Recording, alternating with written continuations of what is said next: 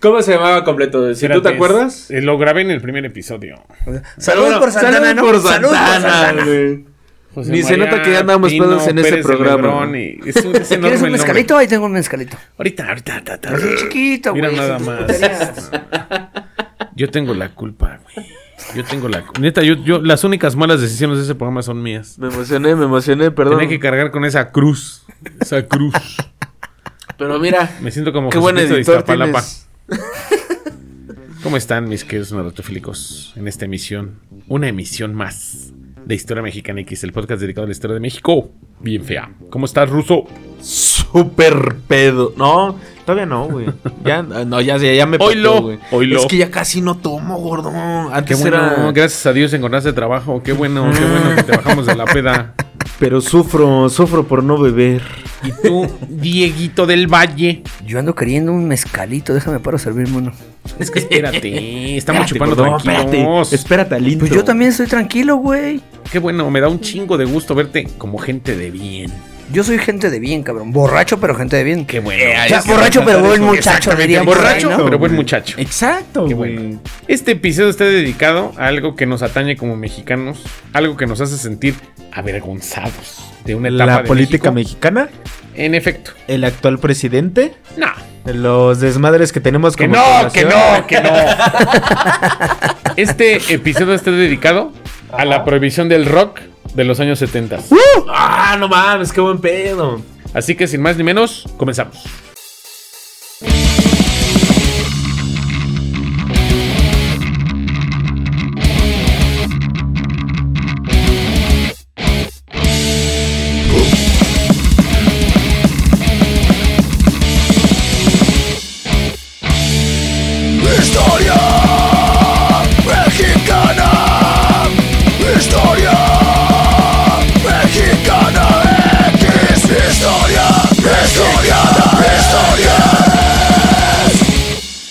Ese maldito look de narcotraficante que trae el Diego del Valle.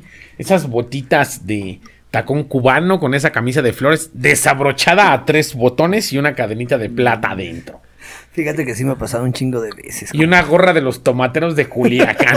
Es lo más cabrón de todo, la referencia O de yo sí lo veo y digo, no, este güey es junior de un narco, ¿no? Este güey, ¿dónde anda? Narco Junior. Así es. O sea, me ha pasado varias veces que la banda cree que soy narco, güey. Pues es que al final eres narco. pues es que traes todo. Soy narco junior. No, ¿no? espérate, eres narcodependiente, pero no narcotraficante. Es un vaquero rock and rollero, güey. Soy narcodependiente, dice. Pero yo lo veo más como rockero, perdón, vaquero rock and rollero, güey. Como bien cantaba Charlie Montana, güey. Persínate cuando digas ese nombre. Que, güey, yo voy llegando, güey, y apenas una cuadra y escuchaba la rola hasta allá afuera y yo dije, ya llegó Gama. güey. Es que Ya, soy güey. fan del vago. El 8 de julio de- del 2022 falleció el expresidente de México, Luis Echeverría Álvarez, Mamó. Quien gobernó entre 1970 y 1976 en México. Sexenio enmarcado por la matanza de estudiantes denominada el Halconazo en 1971, Joder, así como perra. la prohibición del rock. Ojalá y se esté en el cielo para aburrirse toda su asquerosa vida. Lo anterior ocurrió dos años después de que se llevara a cabo el Festival de Rock y Ruedas de Avándaro, el cual se realizó entre el 11 y 12 de septiembre de 1971 en el Estado de México, en el municipio de Valle de Bravo, donde se dieron cita cientos de miles de jóvenes. Qué cabrón, ¿no? Paréntesis, van a hacer un avándaro. Ya no. No. Ya es una es falta lo que iba a de decir. ¿Quién invitarán a Avándaro? Es que al final, ¿quiénes tienen que ir, no? Moderato. Molotov, Este, Café Tacuba. No, ya no, ya se ocupa rock feo. Sí, no. Así, con las heridas de la matanza de Tlatelolco de 1968 y el halconazo muy frescas, los asistentes acudieron en busca de la libertad y sanar lo que había ocurrido con dos días llenos de música, rock y rock and roll. Joder, perra. La masacre de Tlatelolco fue un atentado de las fuerzas de seguridad mexicanas y paramilitares contra los estudiantes que se manifestaban en la Ciudad de México el 2 de octubre de 1968, días antes del inicio de los Juegos Olímpicos. Esta matanza dejó un saldo de entre 300 y 400 muertos y un millar de heridos. Se le atribuye a Luis Echeverría Álvarez, Ajá. el expresidente. El halconazo, también conocido como la matanza del jueves de Corpus Christi, del 10 de junio del 71, cuando los halcones paramilitares organizados por el gobierno asesinaron a 225 estudiantes. Joder, la ver. Según estimaciones no oficiales que se manifestaban en Ciudad de México. O sea, güey, hubo casi 700 muertos en dos manifestaciones en la Ciudad de México entre el 68 y el 71. Y el mismo presidente, hijo de Qué perra, raro. se murió el año pasado.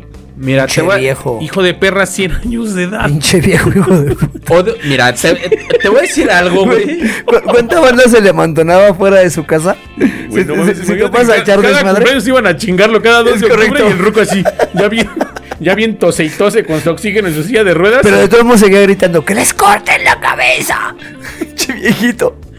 Como actualmente dicen, aunque me funen. Yo estoy muy en contra de eso, güey. Hizo unas mierdas, güey. Y podremos recordar progra- programas pasados con la película de Rojo Amanecer. Mm, De lo que pasó en 2 de octubre. así es. ¿Qué mierdas hizo? Pero actualmente se quejan mucho de que no tienen una libertad de expresión porque las reprimen en las manifestaciones. Y antes Puta. Estuviera este güey. No mames, güey. Su gobierno se vio marcado por el apoyo a partidos izquierdistas en Latinoamérica como el gobierno de Fidel Castro en Cuba, el de Salvador Allende en Chile y el sandinismo en Nicaragua, así como por su acogida de refugiados de esta tendencia comunista. ¿Por su qué? Acogida. Ah, ok. Estaba de moda, estaba de moda. Echeverría perteneció a las filas del hegemónico Partido Revolucionario Institucional, el PRI, y ocupó su cargo de jefe de Estado entre el 70 y el 76, de puertas adentro y alejado de la visión de izquierda. Aplicó una fuerte represión a los movimientos sociales y estudiantiles de México. O sea, hijo de perra, a maltratar estudiantes. Estaba de moda, ¿no? En países latinoamericanos, ser represivo. Así es. Fue Echeverría quien prohibió la música rock en este país. Al decretar el conocido abandarazo. Viejo. por festival, es el festival de rock bandero al que se le dominó como el Woodstock mexicano, con el que ilegalizó los conciertos, cafés cantantes, grabaciones y emisiones radiales de este género en suelo azteca. Hijo de perra, nos paró el rock en seco. Esos encabezados donde decía marihuaniza, orgías. Así es. Y alcoholismo. No te comas mi programa, por favor. Ahí te encargo, ¿no? En este se presentaron bandas de rock como El Epílogo, La División del Norte, Tequila, Peace and Love, Los Duk Duks y el Tree Soul in My Mind. Pero también acudieron otras no menos importantes como La Tinta Blanca, El Amor, Bandido y Los Jacks. Estos últimos lograron encender al público con canciones como Marihuana y We Got Get the Power, pero también el miedo en el presidente, ¿no? es que imagínate a 200 mil güeyes cantando Tenemos el poder, tenemos el poder. Y bien marihuanos encuerados y bailando en los ríos allá en Avándaro. Chulada. 200 mil güeyes. ¡Qué chuladas! ¿Sabes cuántos son 200 mil güeyes, Diego? El Vive Latino junta 60 mil culeros. El Corona junta 65 mil, 70 mil. El Flow Fest junta 50 mil, 60 mil güeyes. Los tres festivales juntos era Vándaro. Tres estadios Azteca y medio. Así es. ¡A la verdura! O sea, imagínate Chingo de banda. la banda bien drogada. Ah, es una fiestota. Una orgía. Todos acá echando tamales oaxaqueños ahí tirados en el río. Fume, hierba, ¿no? Pues sí.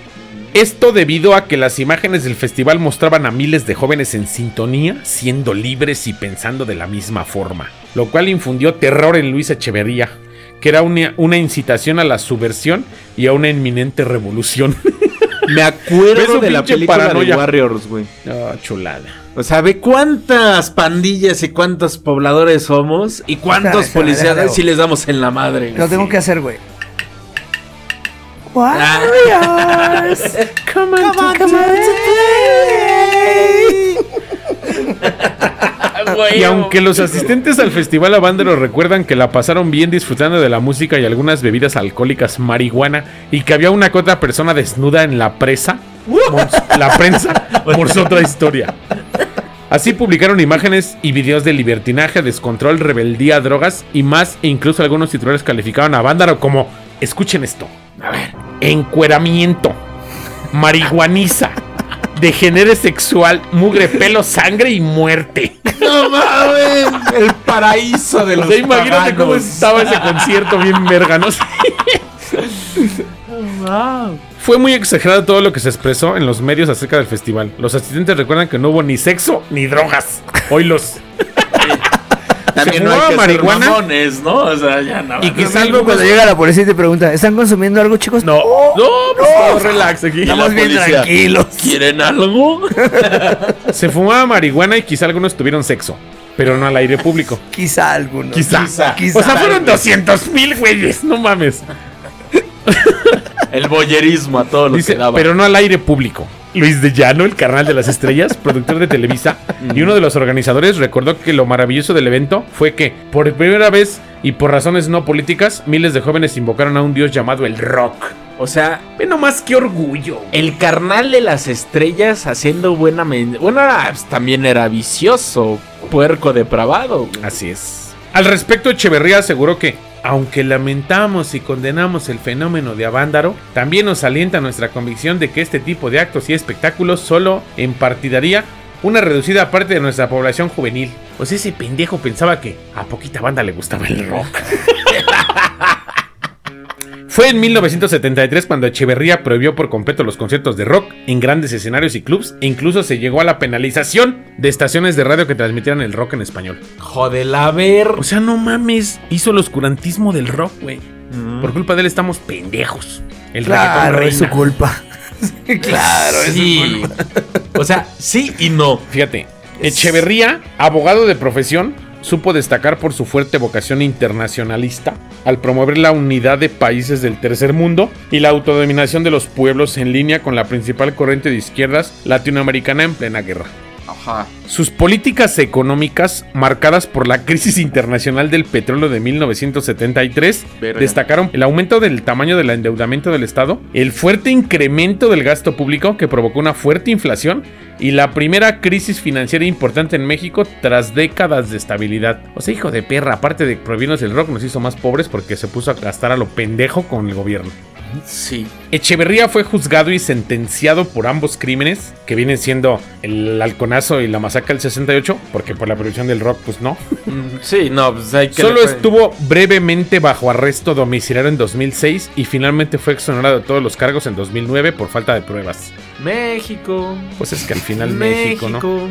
Es hasta ahora el único presidente mexicano procesado por la justicia. Procesado, en cambio, no bien enjuiciado. Exactamente. Qué mierda.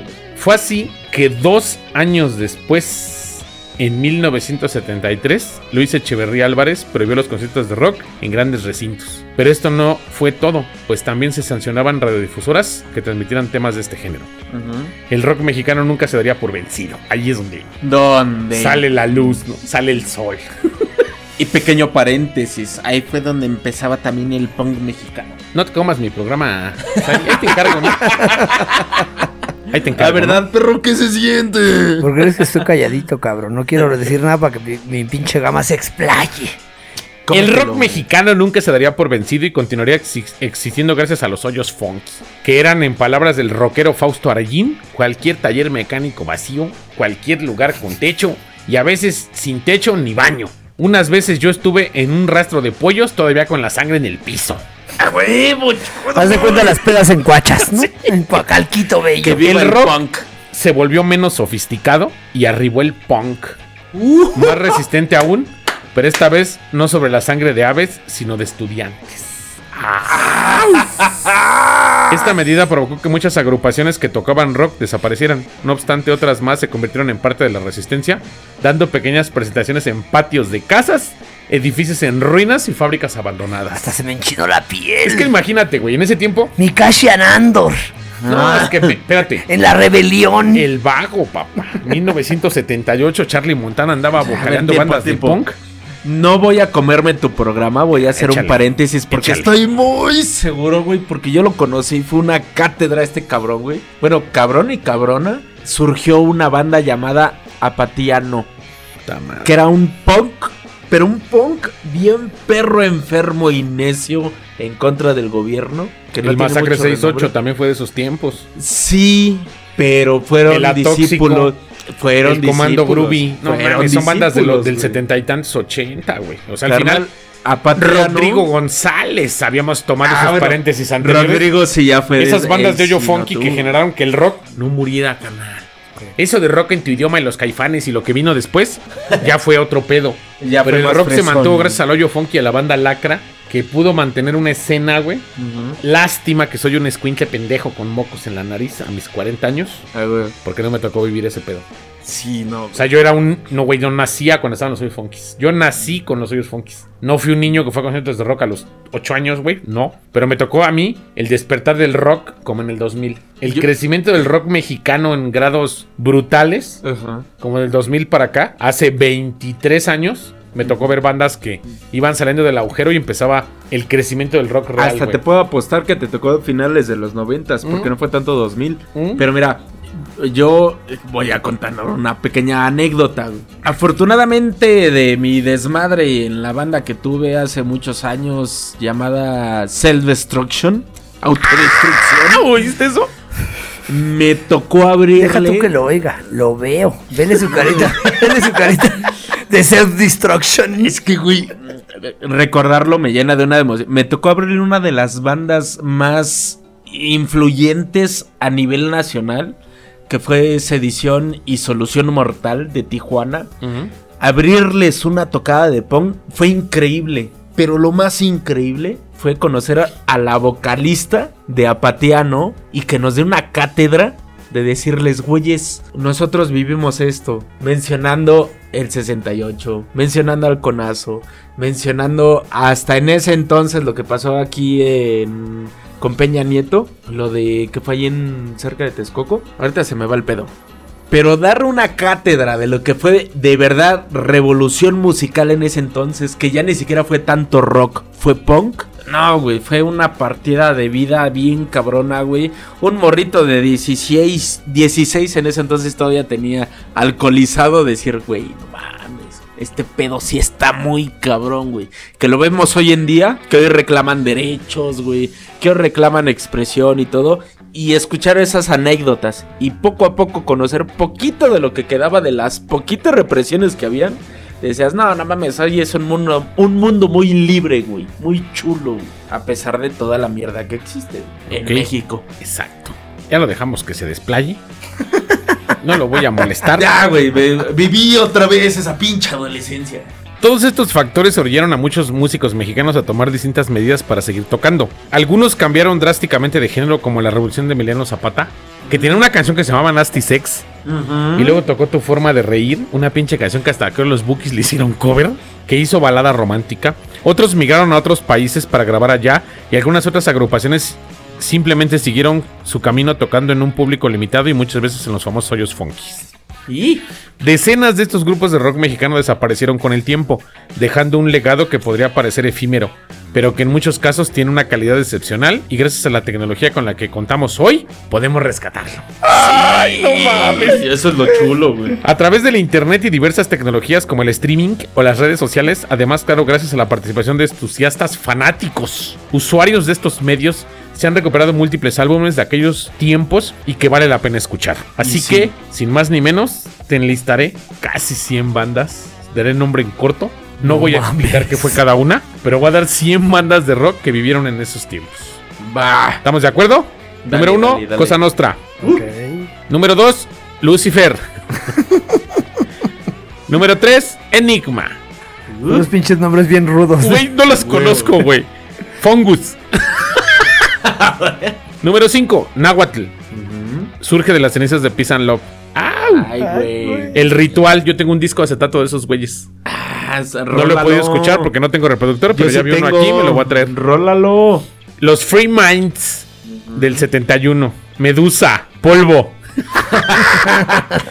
Pinche bando. Grupo Ciruela. Ok.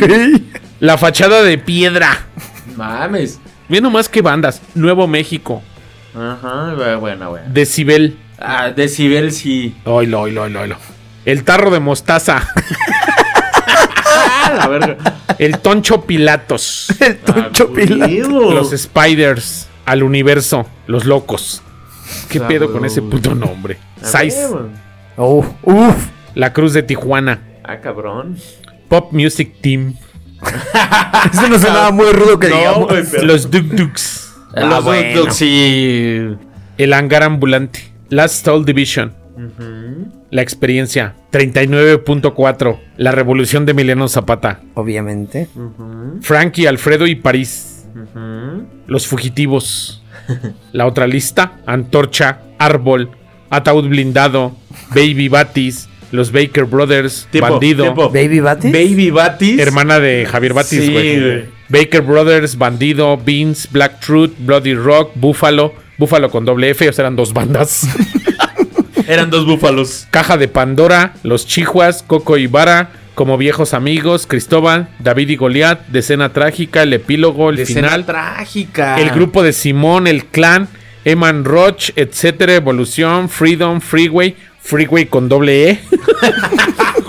Los Graveyards, Grupo Oz, Hardy Plugs, Heavy Sound, Iguana, Javier Batis, Ah, mi chulo Caleidoscopio, Javier Batis. La banda del Ganso, La Comuna, La División del La Norte, La del Comuna, güey. La Comuna, la banda de reggae.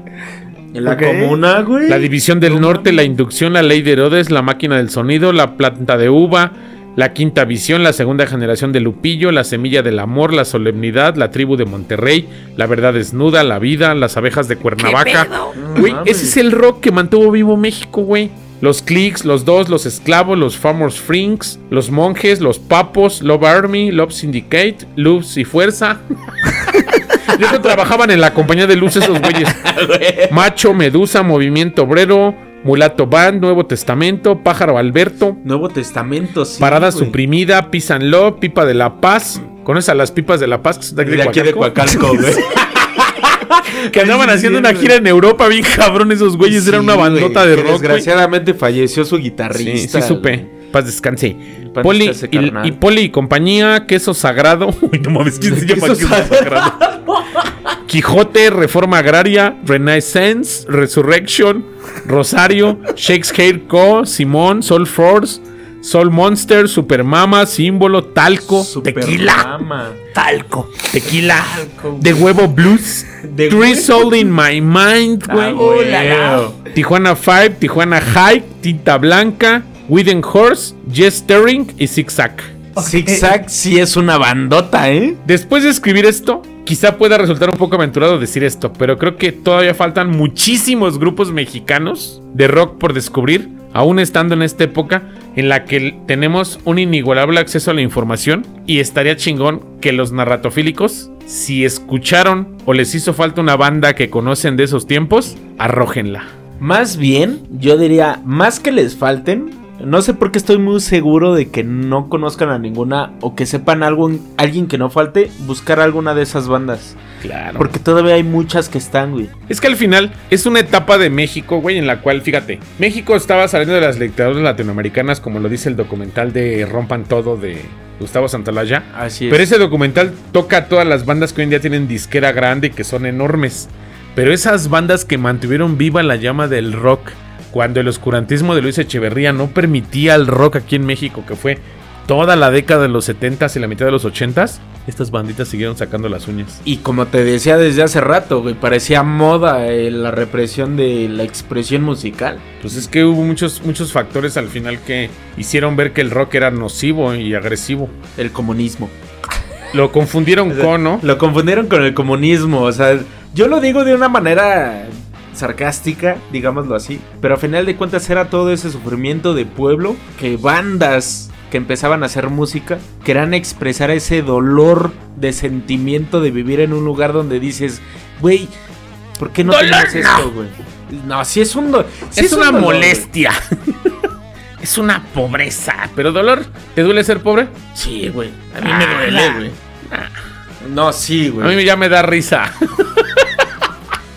Somos una raza que ha vivido a base de golpes. A veces de madre. Si no conoces la riqueza, no te duele la pobreza. ¿sí? Pues sí, por eso. Es que sí, por eso, como la conocí. Es que es ruso, es ruso, es ruso de ojos verdes. Pero a final de cuentas, o sea, yo por experiencia lo digo.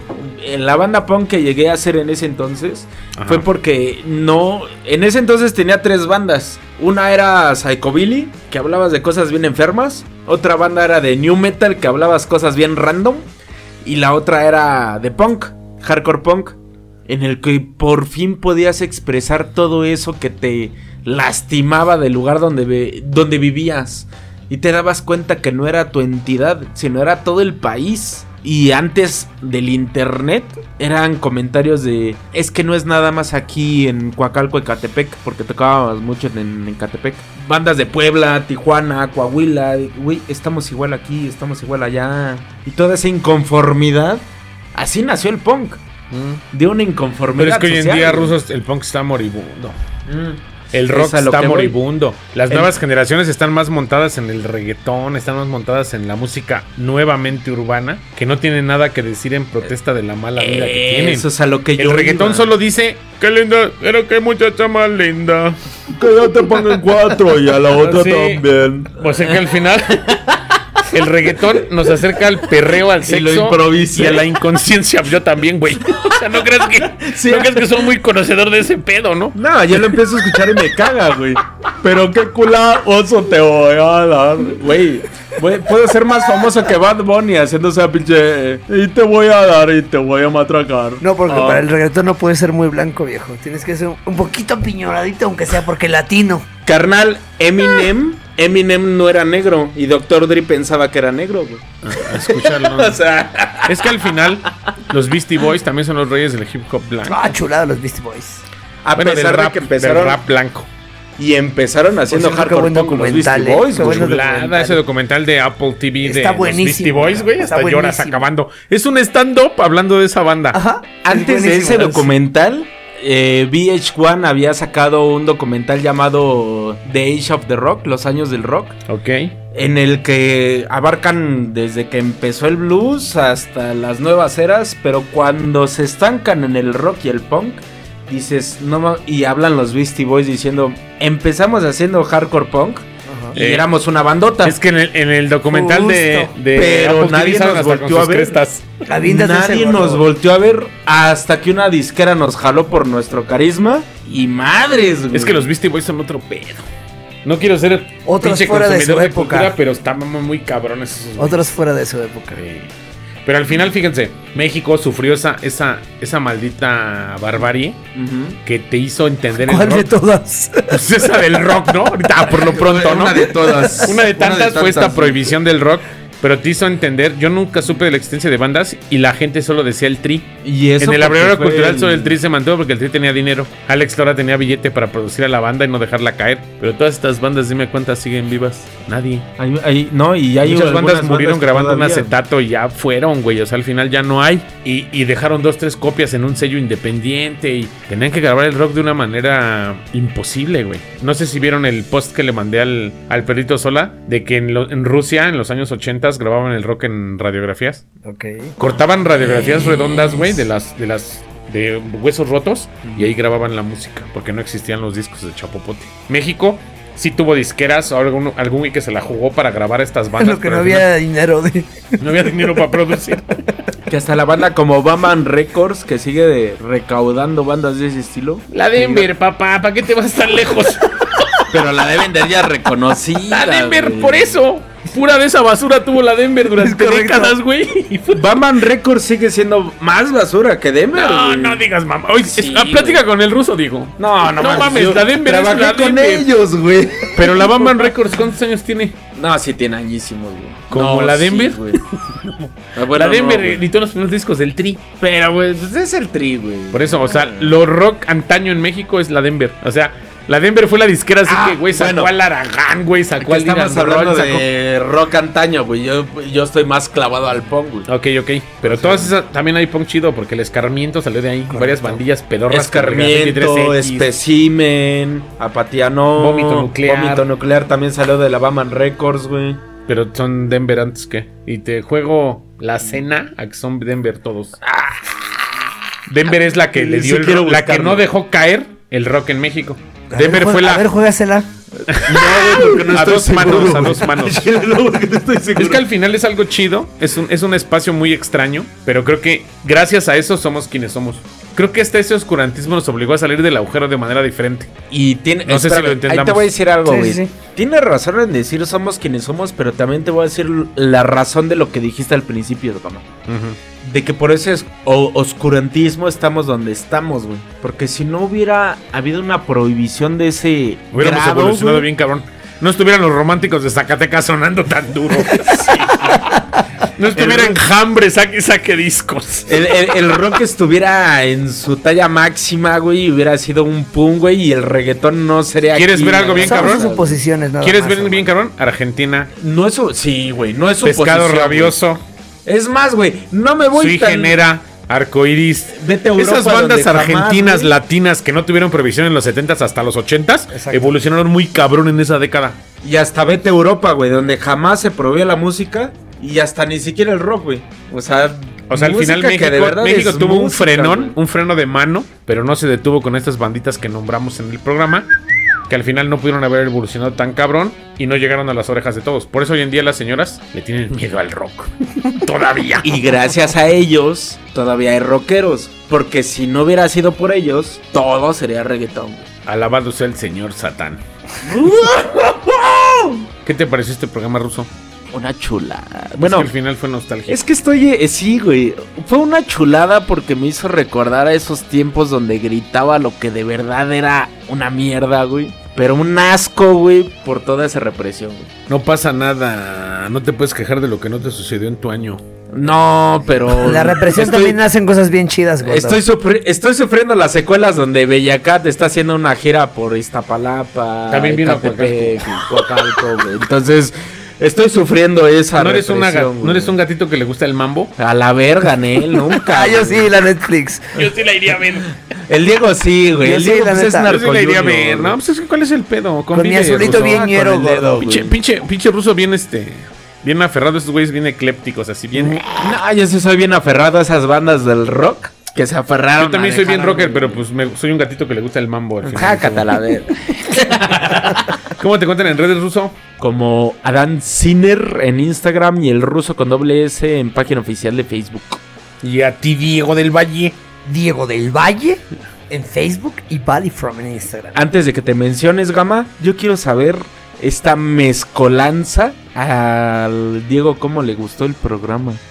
Pues mira, gordo, yo estuve un poquito calladito. La ¿Un verdad poco? es que no, no- no conocía ni la mitad de las bandas que mencionaste, Ni el 10%. O sea, está Yo cabrón, tampoco, güey. yo O sea, tampoco. co- Conocía muy poquitas, güey. 5, 10. Pero, pero está chingón saber que hay ese background de, de toda esta, eh, esta música que hizo nacer a las bestias rockeras de Como este a Charlie país, Montana, por ejemplo. Es correcto, hermano. Es que yo, yo, yo pregunté al Diego, porque yo cuando conocí al Diego era 100% rock, güey. Güey, es que sí, sí, sí. ¿Cómo sí te tuve- agrede tu gusto por Bellacat? No, carnal, mira, la, la verdad es que sí tuve una época hiper rockera, pero también tuve una época en la que escuché mucha trova, güey. También en casa he escuchado mucha salsa. O sea, hoy en día también escucho banda, lo que sea, pues. O sea, me- trato de permearme con toda la música que escucho. Hay, siempre he creído que hay cosas buenas en cada género. Hay buenos músicos en todas las bandas de cualquier género, güey. Menos hay el un- reggaetón. Un, un buen cabrón. Hay, hay buenos productores. En el reggaetón también hay un buen baterista, a lo mejor en algún momento. O sea, hay, hay cosas chidas en todos lados y creo que no hay que cerrarnos en, en ningún momento a escuchar cosas distintas. Rusito. Yo no puedo, yo no puedo, yo no puedo, güey. Yo no puedo. Al final es parte de. Sí, Yo no puedo. soy- todo aporta. Todo Yo también aporta. la salsa setentera no la bailo, no bailo, pero me gusta el sonido. También me gusta un chingo el blues, me gusta un chingo el jazz. A ver, tiempo. Escuché de fondo al público que escuchan One Direction, güey. A Harry Styles, sí. A Harry, Styles de aquel Sí, lado. Que déjame decirte algo, güey. O sea, Harry Styles es un músico bien. Bueno, no músico. Es un cantautor muy cabrón, güey, ¿eh? Eh. Que Sí. tiene músicos muy Aunque cabrones. se vista Ay, como son- morra, Di, Aunque se vista Aunque como se vista morra. como mujer, güey. Pero es muy bueno el cabrón, güey. Sí, Pero sí. el reggaetón no le encuentro ni verga, güey. Nada, güey. Si le buscas, sí lo encuentras, gordo. Bien latinota. Ahora sí, ¿cómo te encuentran en redes, Diego? Ya lo dijo, vas tú, Gama. Así es cierto, ¿verdad? Voy yo. Soy Gamaliel Mol en Instagram y Twitter y Gamaliel Molina en Facebook. Y las páginas oficiales de I, I- I- I- Historia Mexicana X. Es Podcast HMX en Instagram y en Twitter. Y Historia Mexicana X, el podcast en Facebook. Yeah. Esto fue Historia Mexicana X. Besos en el hoyo funky.